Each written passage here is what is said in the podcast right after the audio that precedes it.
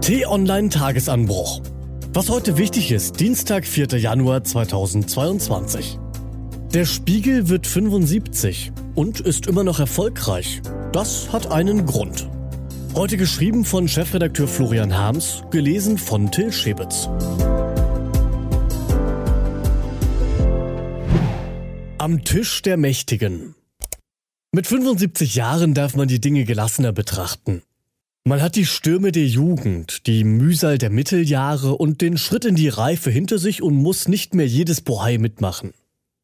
Entspannt sitzt man in seinem Lieblingssessel und kommentiert das Geschehen mit der Würde des Erfahrenen. Nicht nur Menschen können derart reifen, auch Unternehmen kommen so in die Jahre und natürlich auch Medien.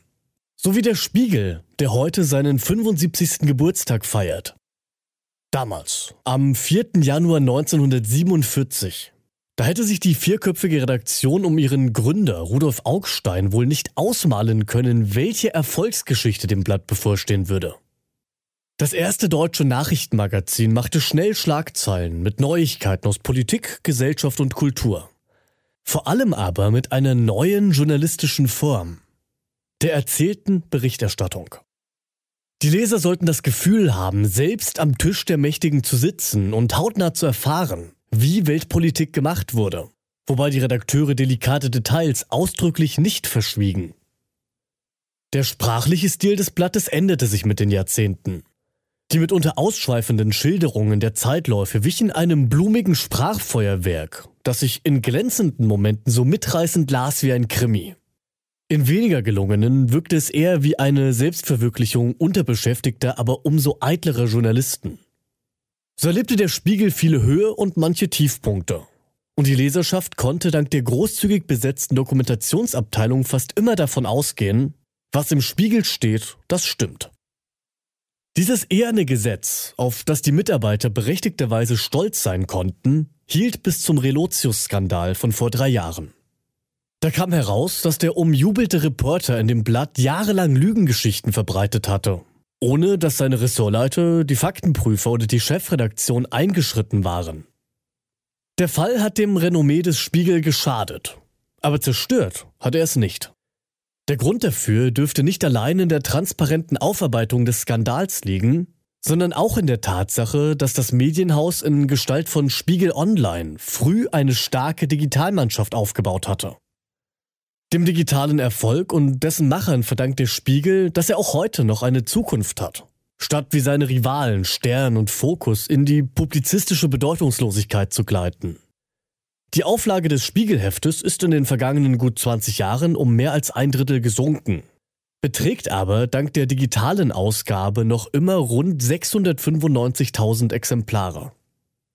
Zugleich hat die Fusion der Print- und der Online-Redaktion dazu geführt, dass sich die Website des Spiegel von einem Nachrichtenportal zu einem Internetmagazin entwickelt hat. So stehen auf spiegel.de heute weniger Nachrichten und deren schnelle Einordnung im Vordergrund, als eher aufwendige Reportagen, Porträts und Rekonstruktionen, die mit einem digitalen Vorhängeschloss gesichert sind. Ob das der richtige Weg in eine erfolgreiche Zukunft ist, dieser Beweis steht noch aus. Neue journalistische Konkurrenten und vor allem die amerikanischen Digitalkonzerne Google und Facebook fordern die traditionellen Medienhäuser heraus. Da muss man flexibel, schnell und schlagfertig bleiben und permanent auf Augenhöhe mit den Lesern. Allzu gelassen kann man die Dinge also auch mit 75 Jahren nicht angehen. Trotzdem, herzlichen Glückwunsch, liebe Spiegelleute. Was heute wichtig ist, die T-Online-Redaktion blickt für Sie heute unter anderem auf diese Themen. Europa schaltet sich ein. Als der amerikanische und der russische Präsident im Dezember gleich zweimal zum Ukraine-Konflikt telefonierten, blieb die EU außen vor. Jetzt will der EU-Außenbeauftragte Josep Borrell das Heft des Handelns zurückgewinnen und reist für zwei Tage in die Ukraine. Wobei er auch die Demarkationslinie im Osten des Landes besuchen will. Hoffnung in der Wirtschaft.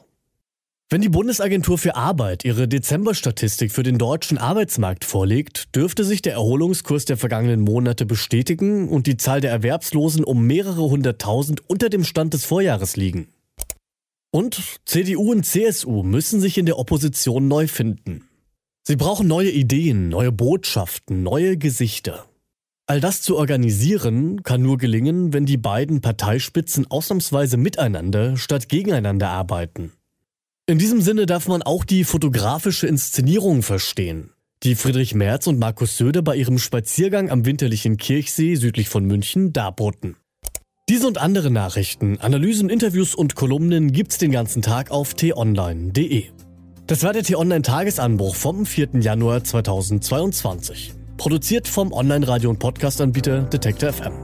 Den Tagesanbruch zum Hören gibt es auch in der Podcast-App Ihrer Wahl. Kostenlos zum Abonnieren. Wünsche Ihnen einen frohen Tag. Ihr Florian Harms.